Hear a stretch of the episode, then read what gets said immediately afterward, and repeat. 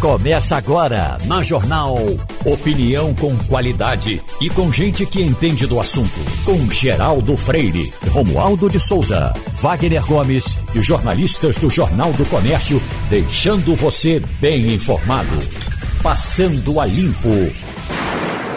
Eita, passando a limpo, está começando a bancada. Fernando Castilho, Wagner Gomes, Romualdo de Souza. Como é que está o clima na cidade, Fernando Castilho? Você que vem dos lados por onde muita gente talvez vá ter engarrafamento hoje. Olha, eu vim pela Via Mangue, não teve nenhum engarrafamento. Mas você já estava aqui na redação há algum tempo, né? Não, eu cheguei agora, agora? 10 minutos, mas uhum. veja bem, o movimento, se houver, vai haver no centro da cidade, basicamente ali pela Parque 13 de Maio. Vai ter o, o, encontro aqui quem na FETAP, né? É, é aqui pertinho da gente. É. Né? Quem vier pelo metrô, né, e precisar usar essa, esse trecho. Mas até agora o movimento está normal, isso vai. Veja bem, a, a manifestação está. A, a, caminhada do, do ex-presidente Lula né, está marcada para as 11h30, certamente uhum. deve atrasar. Então acho que o problema vai ser entre 11 horas e 1 hora da tarde. Às 10 horas parece que já tem conta aqui na FETAP. É. Vamos admitir que tem algum atraso, né? É. Mas você, para quem pegar Gervásio Pires aqui, quando da Boa Vista é, vai, é, vai complicar. É, né? Na verdade, essa questão do engarrafamento tivemos ontem em Boa Viagem, né? Quem precisou trafegar pela da Boa Viagem precisou fazer um contorno, porque a, a coordenação é, fechou aquele trecho ali do hotel, é, e aí você teve que pegar uma, uma, uma, um desvio. Uhum. Mas é, hoje certamente vai ter mais, até porque é o seguinte, diferentemente de ontem, né? O PT não faz uma passeata dessa sem organizar, sem trazer gente, sem uhum. se mobilizar, né? Ontem viu claramente que havia um, poucas pessoas na frente do palanque do presidente Jair Bolsonaro, porque certamente faltou uma mobilização profissional. Uhum. Nisso o PT tem tecnologia muito grande e certamente a quantidade de caravanas que a gente vai ver aí, e aí é possível ver como é que vai ser que certamente não vão chegar dezenas de ônibus. Eu acho que o caso de ontem é, é, é, bem típico da falta de motivação local é. para chamar o pessoal. E tem outro detalhe, Geraldo. É, uma candidato... manifestação, uhum. desculpe, Wagner, uma manifestação na Avenida Boa Viagem, num sol de 40 graus, uhum. né, uma área que eles reservaram lá para 10 mil pessoas. O fato consumado? É, né? O fato consumado, uhum. por que, é que o eleitor iria? né? E veja bem, é uma certa pretensão da campanha de querer colocar 10 mil pessoas nas areias quentes de Boa Viagem ao meio-dia. Né? Uhum. Então, mas aí é questão de planejamento mesmo. É, o que, que é piorou a situação ali foi a expectativa. Né? Quando é. você tem uma expectativa e compara a expectativa com a realidade, a expectativa estava clara. Foi o cercado que fizeram. É, fizeram um é? cercado. Agora, qual foi o problema de ontem também, Geraldo? O candidato à reeleição, Jair Bolsonaro, não tem um candidato a governador aqui. Ah, então, a, a, a, a campanha confiou toda a mobilização ao candidato ao Senado, uhum. Gilson Machado, que teve 1 milhão e 300 mil votos aqui, mais Sim. ou menos. Só que esses votos todos, 1 milhão e 300, não foram de Gilson Machado. Uhum. Foram votos de Jair Bolsonaro. É Eleitor de Jair Bolsonaro que votaram em Gilson Machado. Gilson Machado teve o quê? Algumas dezenas desses votos aí. É. Né? Mas assim, os votos mesmo foram de Jair Bolsonaro. Não foi eu, assim, uma liderança política que construiu essa votação. É verdade. Eu sempre recorro a Gessia Quirino, né? Juntar gente precisa, é, como é que chama? Juntar dinheiro para depois juntar é. gente. Não imagine que uma manifestação, como foi estimada ontem pelo pessoal da campanha do Jair Bolsonaro, coordenado pelo ex, o candidato a senador, custa barato. Colocar a gente ali, principalmente o horário, né? Uma coisa é você colocar, tentar colocar a gente é, aqui no centro da cidade, onde é uma área arborizada, outra coisa vai colocar na beira da praia. Mas isso é questão que as candidaturas certamente vão avaliar isso. Eu estou me pedindo aqui, mostre os meninos, uh, uh, a primeira-dama, Michele, pedindo voto. Eu já tinha mostrado a Laurindo. É verdade. Mas vamos mostrar para vocês um pouquinho dela. Meus amados, como é difícil, viu? Como é difícil estar à frente de uma nação mas o que nos conforta é isso. É ver o povo de pé. já tá bom, já tá bom. Aí daí para frente, esse chororô e tal, é, é, é bem contra o mal, vamos nos afastar do Satanás. Não sei se você prestou atenção é, hoje no guia de Jair Bolsonaro, em que tem uma peça que ele pede desculpas ele né, pede pelos desculpas, Ele está tá, tá, tá um, um, rotativo aí o dia todo, desde ontem. É, se eu fiz alguma coisa errada, eu peço desculpas, e, né? E, exatamente. E tem outra, outro trecho que ele diz: não, nosso projeto é fala das ideias tal, e, e trabalhar pela inocência das criancinhas. Aí eu lembrei de um meme que foi publicado logo após o 7 de setembro.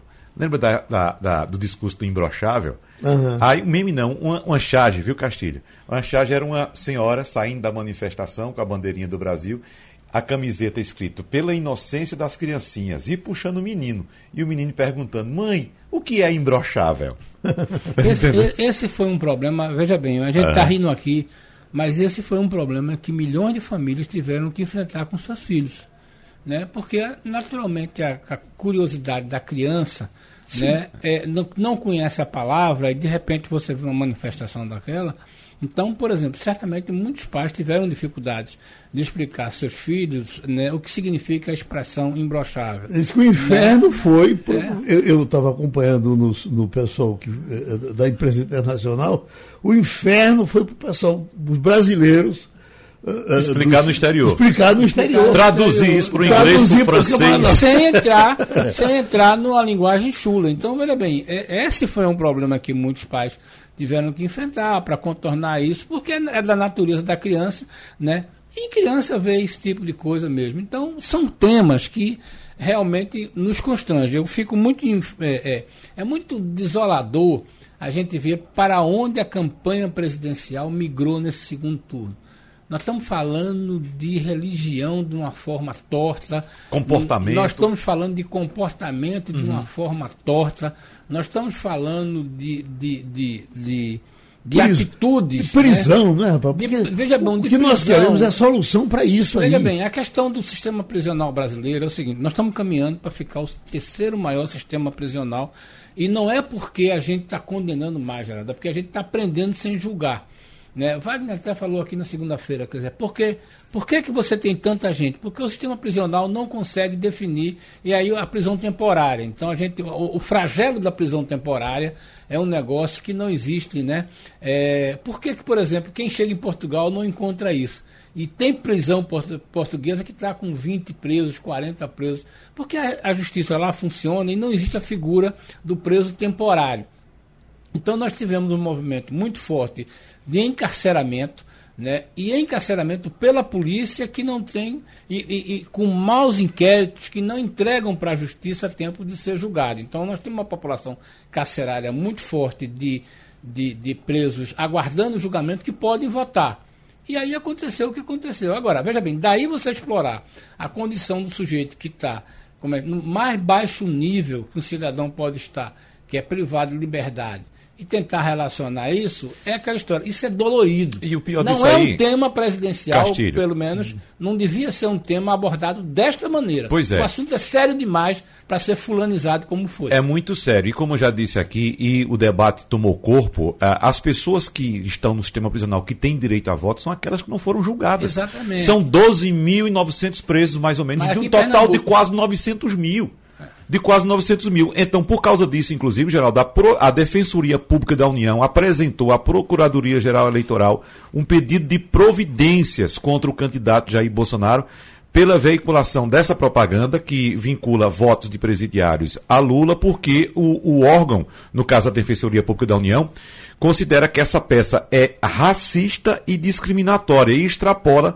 a liberdade de crítica e veicula desinformação sobre o exercício do voto em estabelecimentos prisionais. E um trabalho que foi feito ainda na gestão de Raul Jugman, é. vocês vão de lembrar, que eh, eh, o fato de você prender, você não acaba com a violência, não. Sim. A, a, a violência do presídio é, administra a violência de fora. Geraldo. É o que está acontecendo agora com o Vitória do Espírito Santo. O Brasil. E exatamente. aqui em Pernambuco. O Brasil. O Brasil é um dos países que mais prendem no mundo. É. Veja uhum. bem, prende, prende mal. Né? Exatamente. Né? Prende errado. Né? A quantidade de processos que o Estado brasileiro enfrenta por prisões de inocentes é muito alta. E, por exemplo, o caso de Pernambuco, é uma situação altamente constrangedora. Pernambuco consegue ter um nível de presídio de baixíssimo nível. A ministra Laurita, que hoje é a presidente do STJ, chegou aqui né, e literalmente né, passou um, um, um carão, né, para a gente usar, né, no governo do Estado, porque disse, como é que vocês não conseguem gerar esse tipo de coisa? Né? Então, você tem uma população carcerária de quase 40, 42 mil pessoas, vivendo em condições muito ruins, e você não consegue construir presídio. Né? E a gente tem que. Uma coisa que ia ficar muito importante. Desde 2021, que Pernambuco não tem problema de caixa. É preciso deixar muito claro isso. Veja bem, Pernambuco é um estado que organizou suas contas em 2021 tem dinheiro para investir. Essa é uma área que poderia ser investida, como poderia ser outras áreas, turismo, economia, essa coisa tudo. Mas o governo, infelizmente, ficou preso à burocracia e não conseguiu investir. Então, esse é um problema que a próxima governadora vai enfrentar, porque nós temos uma dificuldade muito grande do encarceramento, a polícia prende, mas a justiça não consegue julgar. Chamando o Romualdo de Souza, que está em Brasília, eu sempre que vejo essas manchetes argentinas, Romualdo, fico com vontade de perguntar por elas, porque elas existem a crise não para, a inflação argentina passa de 100%, já está em 109%, 110%. Aí está aqui, a Argentina cria dólar Codeplay e o dólar Qatar, em tentativa de controlar a crise. Vixe, Nossa Senhora. Aí vem, fica essa coxa de retalho, a gente vendo o vizinho aqui pegando fogo, não é isso? O vizinho pega fogo, porque o governo da Argentina é incompetente, não sabe é, lidar com a questão econômica, não negociou a tempo com o Fundo Monetário Internacional, porque para alguns governos de esquerda negociar com o Fundo Monetário Internacional é entregar a alma ao diabo e não tem outra saída. Então, o que está acontecendo agora com esse, digamos, é, é, dólar chamado dólar Catar, é o seguinte: na Argentina tem o dólar comum, e o dólar blue, que uhum. é o, uhum. o que nós chamávamos aqui de câmbio negro. Então, no câmbio negro na Argentina, tem uma taxação em torno de 16% a 20%. Às vezes chega até 30% eh, em relação de um para o outro, do normal, do, do que você compra na, eh, na, na casa de câmbio e aquele que você compra no paralelo. Agora, o governo determinou que quem fizer uma viagem internacional, para qualquer lugar, seja o balneário de Camboriú, sejam os torcedores argentinos que vão acompanhar a seleção argentina na Copa do Mundo. Uhum. Quem fizer essa viagem vai pagar 30% sobre o valor da fatura. Quando vier o valor da fatura do cartão de crédito, terá mais 30% sobre isso. Esse é um aspecto importante. O governo está taxando exatamente quem gastar no exterior. Qual é a justificativa do governo de, do presidente argentino? Alberto Fernandes disse: Nós precisamos garantir que o dinheiro dos argentinos seja empregado na Argentina e que não haja, não haja saída de recursos. As divisas isso, vão continuar saindo. Eu vejo isso e fico me lembrando de louvar novamente o governo de Fernando Henrique. Quando eu sei que, claro que foi no, uh, uh, o presidente era. Itamar. Itamar. Mas Itamar sem Fernando Henrique seria Sandy eh, Júnior sem Sandy. É, ou então é Sidney sem Magal. então, eh, a, a, gente que passava por aquelas coisas, quando a coisa se desorganizou, que eu espero que dessa vez seja mais fácil de organizar. Claro que não chegou aonde estava, né? mas é, plano, plano Bresser, plano esse, plano do diabo, plano, plano cruzado. Alguém cruzado 1, um, cruzado 2, plano Bresser, plano verão. Alguém chega e diz, tá, tá eu me lembro para você comprar um galeto por um real. Uhum. Imagina, rapaz, é. eu que gosto de galeto. Geraldo, duas informações importantes, é, policiais inclusive. A primeira, o empresário pernambucano, que a imprensa do Brasil insiste em chamar de Tiago Brenan. Que né? o nome dele é Vieira. Mas é Fernandes Vieira, inclusive a família parece que, né, Castilho, colocou, emitiu um comunicado dizendo que é ele verdade. não tem relação aqui com a, a, esse eixo da família, mas foi preso agora em Dubai pela manhã. E você falou ontem, Geraldo, a respeito do orçamento secreto da divulgação de dados que podem uhum. fazer com que a população entenda melhor o que é orçamento secreto. E a notícia que acaba de chegar: a Polícia Federal está cumprindo mandados no Piauí e no Maranhão, agora pela manhã, numa operação que investiga desvio de verbas do orçamento secreto. Essa operação Não começou é hoje aquele pelo negócio da. Codevasf, É. não? Não, não, isso aqui Não, é isso é outra outra história. coisa. Isso agora é a Operação Quebra-Ossos, que foi iniciada pela Polícia Federal do Maranhão, que apura denúncias de fraudes para aumentar de forma irregular repasses do Fundo Municipal da Saúde a municípios. Então são cumpridos dois mandados de prisão temporária e 14 de busca e apreensão. Os alvos estão em Caxias, Igarapé Grande, Lagoa dos Rodrigues, Lago do Junco e Timon, no Maranhão, além de Parnaíba e Teresina, no Piauí. Eu vi ontem um depoimento novamente de Si- Simone Tebet, ela dizendo que o orçamento secreto, se for apurado com cuidado e com rigor daqui para frente, nos levará a enfrentar o maior escândalo É que já aconteceu Ô, no Geraldo. mundo. Geraldo, nós temos aí Também nesse não. escândalo o chamado tratoraço, né? A emenda dos tratores. Nós temos os caminhões de lixo, que tem município do interior do Nordeste e do Norte também, que tem mais caminhão do que lixo. Né, pra. Então tem vários escândalos. E nós, Na elegemos, saúde e também. nós elegemos 330 deputados com isso. Exatamente. Ô, Geraldo, né? É importante para o nosso ouvinte ter uma percepção né, quando a gente fala de orçamento secreto. O orçamento secreto tem a origem numa emenda que é gerida no Congresso Nacional, que ficou que é tem um, tecnicamente tem o nome de RP9, que é a chamada emenda de relator.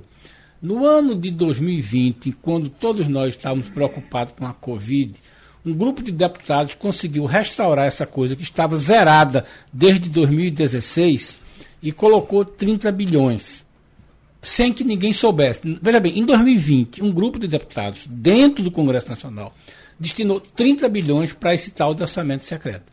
Em 2021 foram mais 17. Em 2022 foram mais, esse ano está sendo mais 18. Então, e para 2023 está previsto mais eh, perto de, de 20 bilhões. Nós estamos falando aí de 67 bilhões que foram movimentados, que ninguém sabe. Qual é a dificuldade disso? Uma coisa é o seguinte: esse dinheiro vai aparecer em algum lugar, porque tem que aparecer, né? É dinheiro público, alguém vai comprar. Qual é a coisa que Simone Tebet tem razão e a gente vai ter? Veja bem, temos duas certezas: que nós vamos ter um presidente em 2023 e que a Polícia Federal vai investigar centenas de municípios, Geraldo, nessa questão do orçamento. Sabe por quê? Porque é o seguinte: o dinheiro foi simplesmente dado um cheque para o prefeito gastar como ele quiser. E aí, meu amigo, não é uma questão da Codevasf. A Codevasf até se protegeu. Ela simplesmente disse, olha, eu estou só repassando. Então, o que vai acontecer no ano 2023 com a, a explicação desse dinheiro, nós vamos ter muita operação na Polícia Federal, né, por conta disso aí. E nós não, como diz a gente no jornalismo, não será surpresa para este programa se dezenas de prefeitos forem presos, porque foi uma liberação assim atabalhoada e inclusive as empresas de, de eh, o chamado cartel do asfalto foi altamente beneficiado com isso. Vamos fechar esse bloco, Romualdo. Tem uma questão muito importante que é com relação ao debate do orçamento da União do ano que entra. O orçamento da, da União do ano que entra já vai começar a ser operacionalizado com algumas contingências, com alguns represamentos. E por que esses represamentos? Porque tem eh, propostas que estão eh, sendo apontadas pelo governo, porque o governo manda no meio do ano eh, aquela. ah, um- como se fosse um mapa do que vai ser o orçamento do ano que vem. Aí depois manda o orçamento no final do ano. Então, o governo vai ter dificuldade, o próximo presidente da República vai ter dificuldade de administrar esse orçamento, que vai ser curto, que vai continuar com essas emendas do relator, porque elas não foram extintas e não é verdade o que diz o presidente da República, que ele vetou essas emendas. Ao contrário, ele não vetou. Aliás, o que o presidente costuma fazer é o seguinte: no último fim de semana, o presidente da República estava em campanha na cidade da Ceilândia, distante 46 quilômetros do centro de Brasília, quando uma repórter do Valor Econômico perguntou para ele por que, que ele não vetou. Ele disse que vetou e ela provou que ele não vetou, ele encerrou a entrevista. É, é assim que acontece. Então, no próximo ano, esse orçamento que está sendo elaborado agora já nasce comprometido, sem verbas para algumas das prioridades de qualquer governo, que é saúde e assistência social, educação e segurança pública. Eu- Essas quatro áreas, se não forem remanejados recursos de outras áreas, vão começar o ano praticamente no vermelho. Só para fechar, eu tive um- eu tinha algumas conversas com com Raul Henrique, eh, amigo de todos nós, amigo pessoal até, e ele dizia isso, olha, eu não entro no orçamento secreto, mas eu tenho quase certeza que o orçamento secreto vai tomar o meu mandato. E tomou. Advogado Humberto Vieira, doutor em legislação eleitoral. Doutor Humberto, nós tivemos essa decisão ontem, já da madrugada, do uh, presidente do STJ com relação às pesquisas, uh, desfazendo decisões tomadas pelo Ministério da Justiça, o CAD, etc., uh, fulanizando três institutos, o IPESP, o IPEC e o Datafolha, para serem investigados pela Polícia Federal. E o, o, o ministro disse que não, e, e a decisão foi tomada até agora eu ainda não, não ouvi reação do governo. Não sei se o Romualdo. Já se pronunciaram por aí sobre isso, Romualdo? Pronunciar não, mas houve uma reunião ontem à noite, quer dizer, nessa madrugada, na casa do ministro Ciro Nogueira, que é o chefe da Casa Civil da Presidência da República e um dos coordenadores da campanha eleitoral de Jair Bolsonaro, e a reação foi a mais esbravejante possível. Aquela história de que, mais uma vez, segundo um dos integrantes dessa reunião me contou, mais uma vez o Poder Judiciário está jogando fora das quatro linhas. Pronto, é isso que vai ser dito e eu pergunto ao doutor Humberto Vieira. Na verdade, é isso? O, o, o, o ministro extrapolou? Bom dia, bom dia Geraldo, bom dia ouvintes, bom dia Wagner, Romualdo e Castilho está aí presente né, também. Bom dia. Veja, primeiro, eh, Geraldo, é, eu queria só consertar o que você falou, STJ não foi presidente da STJ, foi presidente do TSE, né? Foi o Alexandre Moraes. Exato, TSE é, do TSE. É, na, na, na, minha visão, Geraldo, eu acho que ele acerta com relação ao CAD e ele erra com relação à Polícia Federal. É, vou tentar, antes de, de, de, entrar no porquê, é o seguinte: as pessoas confundem muito essa expressão é, poder de polícia. Poder de polícia não é o poder da polícia. Tá? Poder de polícia é um poder administrativo que os órgãos públicos têm de fiscalização, de, de controle urbanístico, de controle de trânsito. Isso é o poder de polícia, é um poder administrativo. Então, a Justiça Eleitoral ela tem um poder de polícia em relação ao processo eleitoral. Assim, um juiz, quando vê um outdoor, que é uma peça hoje de propaganda proibida, se ele vê o juiz eleitoral, ele pode, por iniciativa própria, porque o poder de polícia é um poder de iniciativa própria da administração pública, mandar retirar. Então, neste caso, nós tínhamos duas posições. O CAD, que é um órgão administrativo de controle, de proteção da, da, da economia através do controle de oligopólios, monopólios, é, grandes empresas. É, é, ele tem um, um poder de fiscalização na área econômica e tinha a Polícia Federal. Eu acho que o CAD ele não tem que fiscalizar nada que diga respeito ao processo eleitoral. Então, eu acho que o Alexandre Moraes ele age com acerto quando suspende o procedimento do CAD, porque haveria uma invasão de competência. A competência de fiscalização do processo eleitoral, o poder de polícia do, do, da, do processo eleitoral é do TSE. No entanto, a fraude de pesquisas ela é um crime previsto na, na, na Lei 9.504, que é a lei que regulamenta as, as as eleições. E aí vem o poder, a competência da Polícia Federal, é um crime federal, e a, e a Polícia Federal poderá investigar.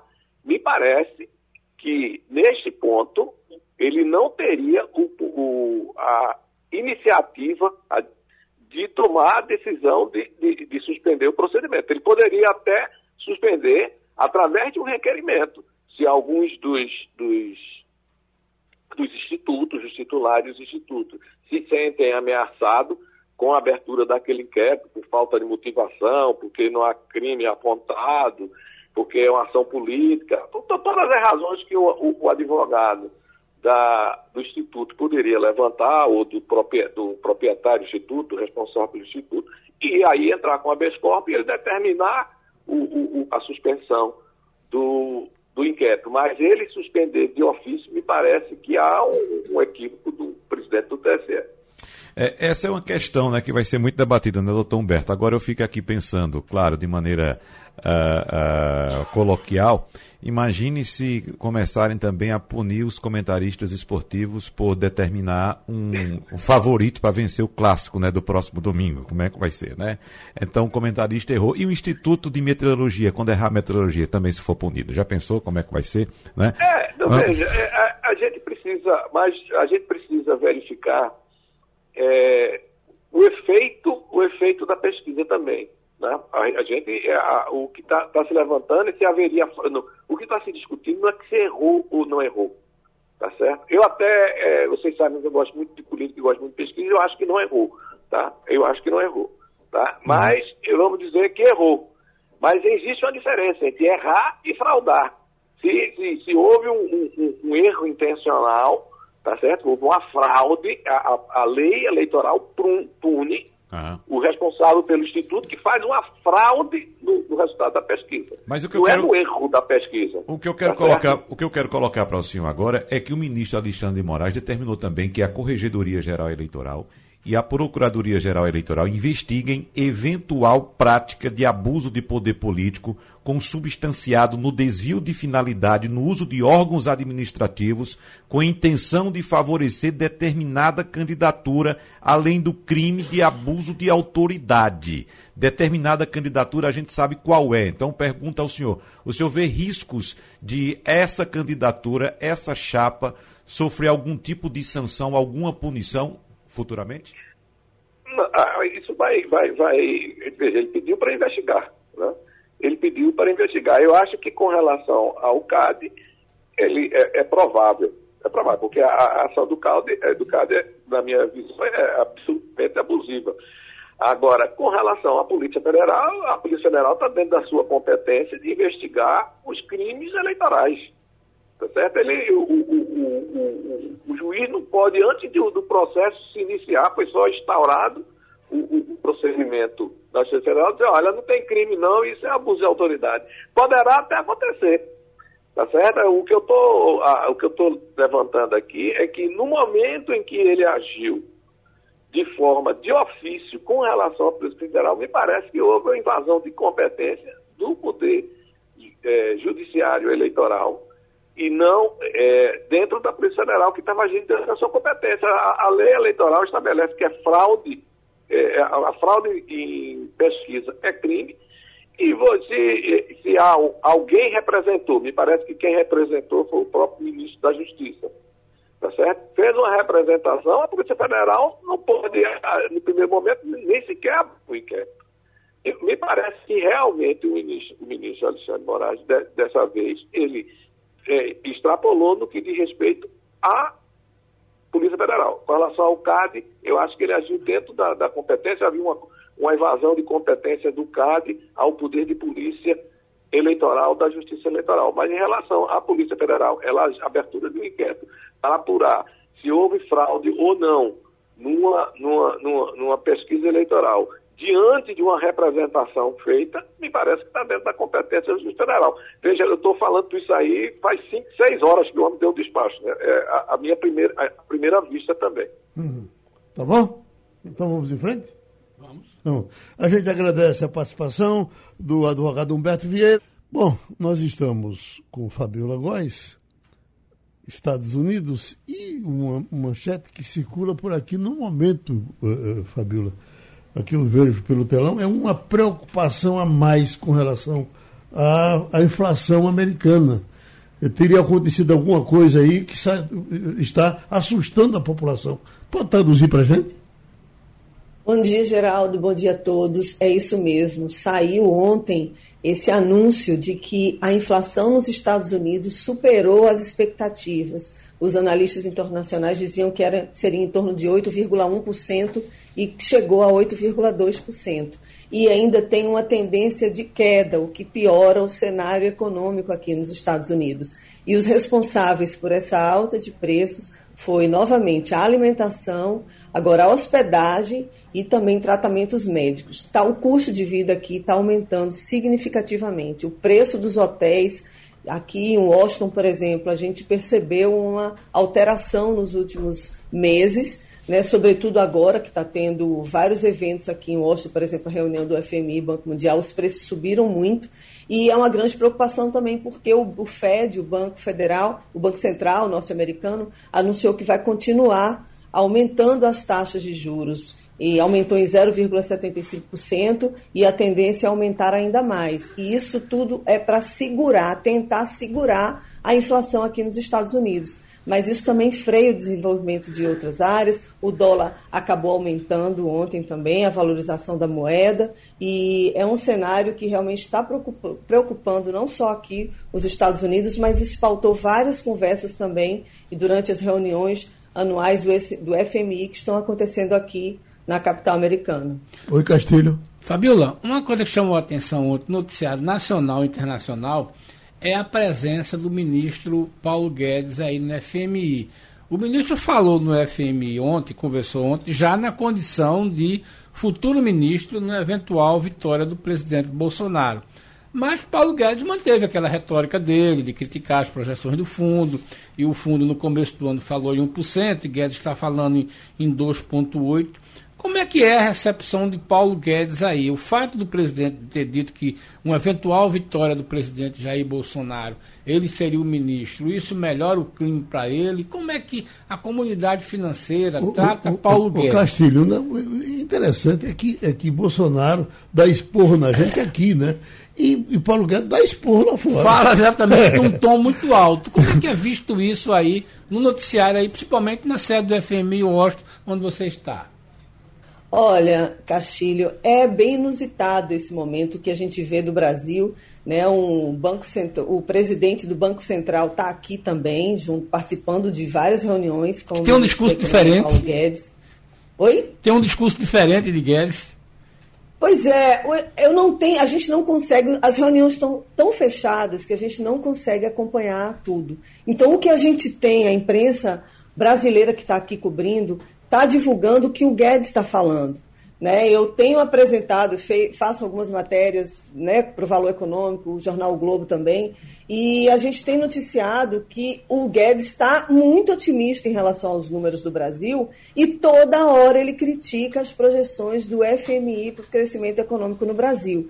E ele disse que o FMI vai continuar errando nos números e que seria um erro técnico, mas também teria um erro aí vinculado a questões políticas. Né? Então, ele diz que todos os empresários americanos que ele tem conversado, ele fala no G20 também, de falando, vendendo o Brasil, que está às mil maravilhas, enquanto o resto do mundo está sofrendo aí com falta de crescimento, com inflação alta, a gente está conseguindo controlar os números no Brasil. Então ele vem de um cenário muito positivo, ele está muito otimista. Fez reuniões bilaterais com o ministro das Finanças do México, do Chile, da Argentina. Na Argentina, ontem mesmo, ele conversou com o ministro das Finanças, o Sérgio Massa, da Argentina, e, segundo ele, a Argentina estaria pedindo apoio, inclusive, para a liberação de recursos de investimentos internacionais do Banco Interamericano de Desenvolvimento, que está aí prevendo uma sucessão e o Brasil está brigando, está oferecendo alguns nomes, esses nomes também estão sendo mantidos em sigilo para a sucessão e tudo indica, espera-se, que nos próximos dias a gente já saiba qual é o nome que o Brasil vai indicar para ser o presidente do BID.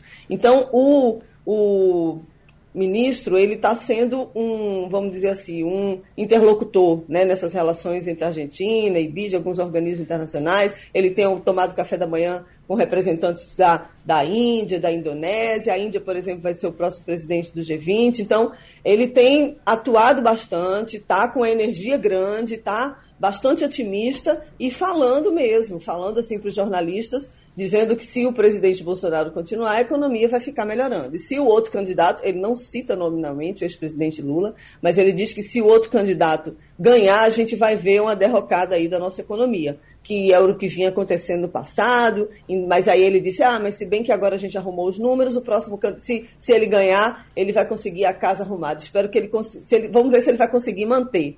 Né? Então, o Paulo Guedes está aqui. Hoje vai ter uma mais reuniões, né? De, vai ser o comitê principal do FMI vai se reunir hoje na hora do almoço. Eles devem divulgar mais alguns dados. A gente está aqui esperando, aguardando também. E no final do dia, o ministro Paulo Guedes vai conceder uma outra coletiva à imprensa e vai fazer um balanço aqui dessa semana em Washington. Mas as, as projeções do FMI, ele tem, o tempo inteiro ele tem criticado. Oi, Wagner.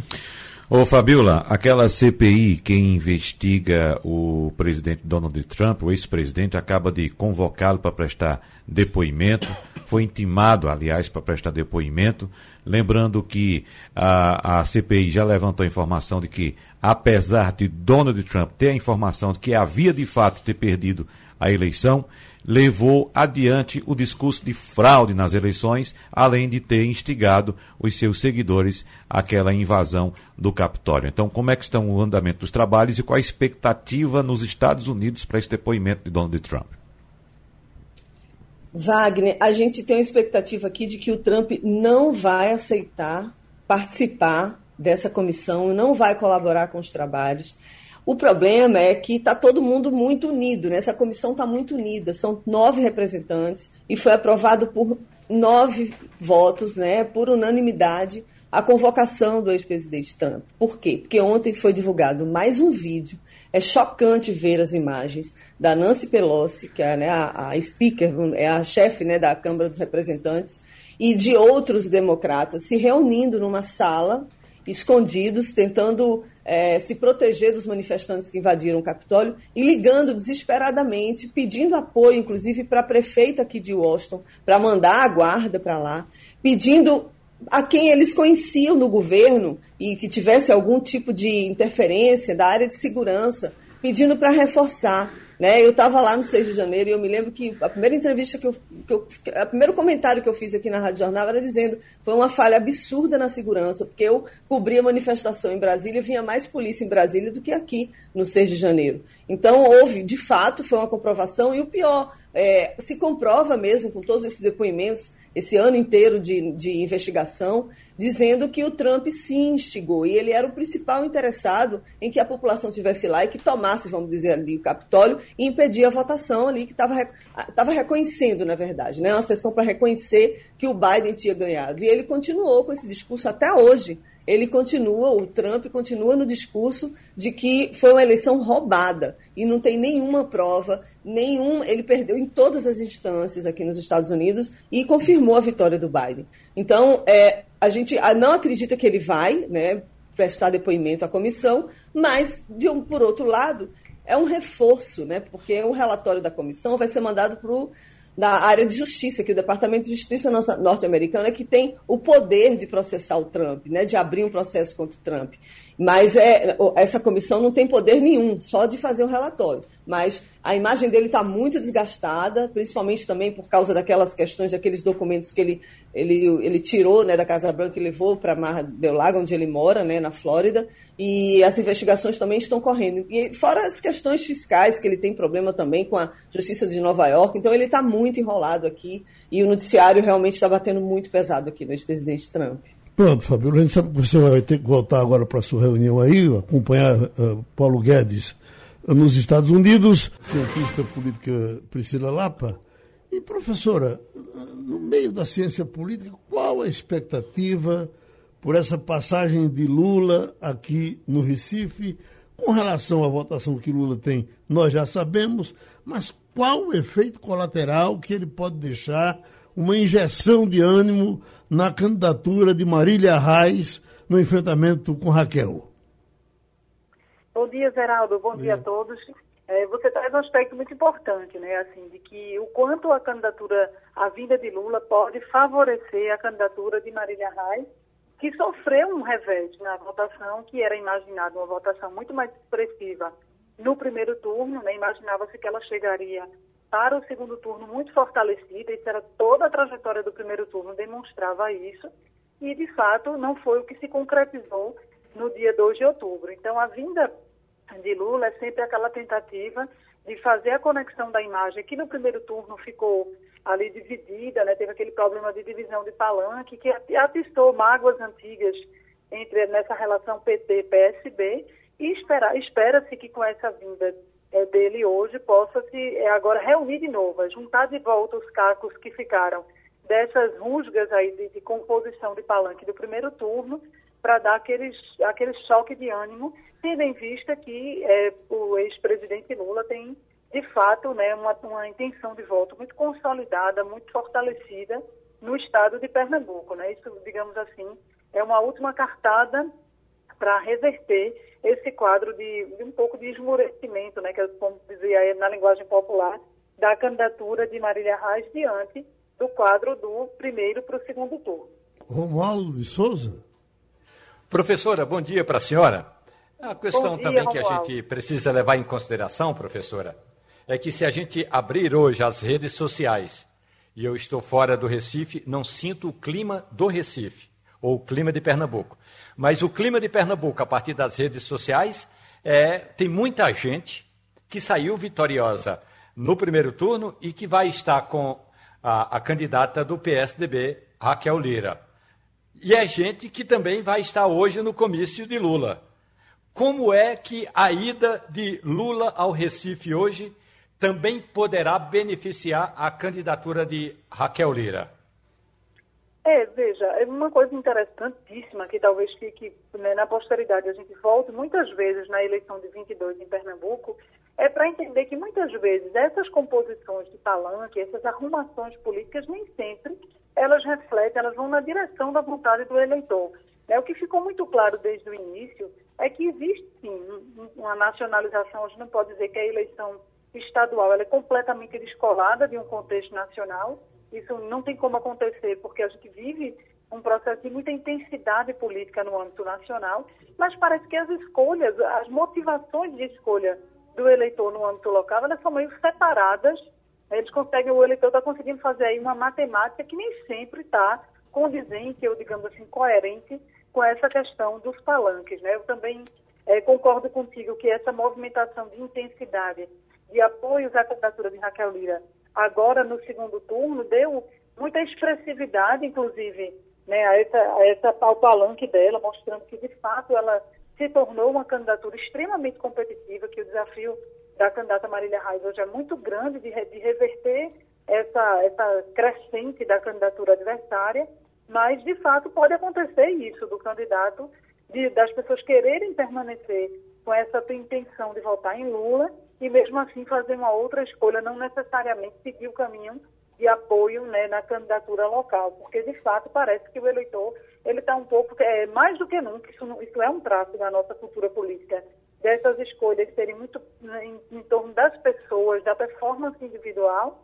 e isso não necessariamente refletir uma coerência, pode parecer incoerente, mas para o eleitor fazer muito sentido que ele possa votar em Lula e, por exemplo, escolher a candidata que não o apoia aqui no âmbito local. Hoje nós teremos uma, divulgação da pesquisa Datafolha à noite, é um, instituto muito credenciado, e nesse momento, pelo que estão me dizendo, a pesquisa, o pessoal está na rua pesquisando e essa pesquisa seria divulgada local e nacional. Uma pesquisa feita com a presença de Lula aqui no Recife pode eh, ficar deformada? Poderia ter outro resultado se acontecesse amanhã? Eu acredito que sim, né? Por mais que os, os, pesquisadores, né, as pessoas que trabalham e que são pessoas sérias e determinadas a fazer um bom trabalho, é, falem que os métodos das pesquisas eles já prevejam formas de blindar contra essas questões, mas ao mesmo tempo a gente sempre ouve que pesquisas são retrato de um momento. Então, se no momento a vinda, e a gente tem que lembrar que Bolsonaro esteve também no cenário local uhum. no dia de ontem, também mobilizou a opinião pública em torno né, da sua agenda no dia de ontem. E eu acho que não tem como essa fotografia tirada hoje não refletir o sentimento que pode existir, tanto do antipetismo quanto do petismo em si, desse apoio a Lula, como do antibolsonarismo, tudo isso muito misturado, muito presente no contexto. A gente está vendo uma eleição, uma campanha em segundo turno morna, né, diferente daquilo que a gente viu no primeiro turno, sobretudo na reta final. É natural que nesse segundo momento exista aí uma desmobilização das bases, né, porque os, os candidatos proporcionais já estão eleitos. E a vinda dessas figuras, dessas grandes lideranças ao cenário local, com certeza impulsiona movimentações do eleitorado e a gente vai ver o quanto da pesquisa vai ter esse reflexo, né, vai estar aí é, refletindo realmente essas movimentações recentes e que estão muito presentes na mente né, do eleitor. Fernando Castilho. Bom dia, Priscila. Uma curiosidade sobre o PSDB. É, uma das frases mais contundentes ditas aqui na segunda-feira depois do primeiro turno, pela candidata Raquel, pela candidata Marília Reis, foi a comemoração dela, de maneira firme, de ter tirado o PSB da disputa. Então, é, eu me lembro que Igor perguntou e ela disse: é, Nós conseguimos uma vitória no primeiro turno, que foi retirar o PSDB. E ela fez isso de uma forma muito contundente. Desculpe, o PSB, desculpe. Então ela disse isso de uma forma muito contundente. Nós conseguimos tirar o PSB do governo. Aí, veja bem, o noticiário de hoje e dos últimos dias diz o seguinte: primeiro, o PSB vai apoiar o presidente Lula naturalmente. Inclusive, é um dos patrocinadores ou do, do, do recep... que provocam a recepção do presidente. A presença do governador Paulo Câmara e a presença de Danilo ou de outras pessoas do PSB né, dentro dessa conversa com Lula atrapalha a Marília ou, é, é, na sua opinião, é, o apoio do PSB a Lula é, não influencia ou, ou, ou não, não, prejudica a candidatura de Marília e, na verdade, ajuda Lula. É, como é que a senhora analisa isso, esse apoio do PSB, que está claramente nas redes sociais? O Danilo disse que vai apoiar o presidente Lula, a prioridade é eleger. Estão falando até que Paulo Câmara estaria aí, também presente Aí é que a história. É, é, como é que a senhora vê essa presença do PSB na campanha de Lula, mas que está ancorada na campanha de Marília? Como é que fica isso, esse junto e misturado aí? É, eu acho que esse é um dos aspectos que, como eu falei, né, de revisitar 2022 e ver como realmente é, Pernambuco construiu um contexto muito próprio né, na eleição desse ano. Além do, dos elementos que você traz, Castilho, outra notícia que tem bombado nas redes sociais desde ontem é que supostamente os dois primos que protagonizaram aquela disputa acentuadíssima de 2020, né, João e Marília, teriam feito as pazes e estariam provavelmente aparecidos juntos hoje né, a expectativa é essa de que não haja desentendimento né, explícito entre eles nesse momento público do dia de hoje. Então, isso para o eleitor não está passando despercebido. Algumas coisas que antes eram sutilezas de um contexto que pareciam apenas eh, interessar os especialistas, hoje, claramente, o eleitor está muito atento, isso tem repercutido. Eu acho que, nesse sentido, esse retorno de uma aliança dentro de um contexto do, de como está ocorrendo, eu acho que tende a atrapalhar mais Marília do que propriamente ajudá-la. Claro que isso ajuda a Lula, né, mostra que existe um certo consenso em torno né, da sua candidatura, isso reforça algo que já está, de certa forma, consolidado no eleitor pernambucano, mas, na minha percepção, o eleitor está muito atento a essas movimentações e é difícil não parecer incoerente. É um palanque que se dividiu, uma candidatura que tentou né, tirar outra do, como obstáculo do meio do caminho que há pouco tempo eram grandes adversários, de repente se tornam aliados, todo mundo no mesmo palanque. É de um pragmatismo político, que é natural da política, isso não choca, porque é natural do, do movimento dos atores políticos, mas com o eleitor, isso tem um preço a ser pago, e eu acredito que esse preço ele é muito mais de desaprovação do que propriamente aprovação, da mesma forma que hoje Raquel tangencia um risco junto ao eleitorado de, por não se declarar apoiadora de nenhum dos dois candidatos nacionais, ela criar antipatias, ela angariar a antipatia dos antibolsonaristas e também dos antipetistas. Então, juntando isso, mas na conta dela, a neutralidade tem ajudado mais do que atrapalhado. No caso agora é, do PSB não se manter neutro, vir de vez, embarcar de vez nesse palanque para mostrar que estamos todos juntos em torno de uma única causa, pode parecer de uma incoerência tal para o eleitor que o, preço seja realmente uma desaprovação da candidata Marília Reis. Tivemos a participação da cientista política, professora Priscila Lapa, e terminou o Passando a Limpo. A Rádio Jornal apresentou opinião com qualidade e com gente que entende do assunto. Passando a Limpo.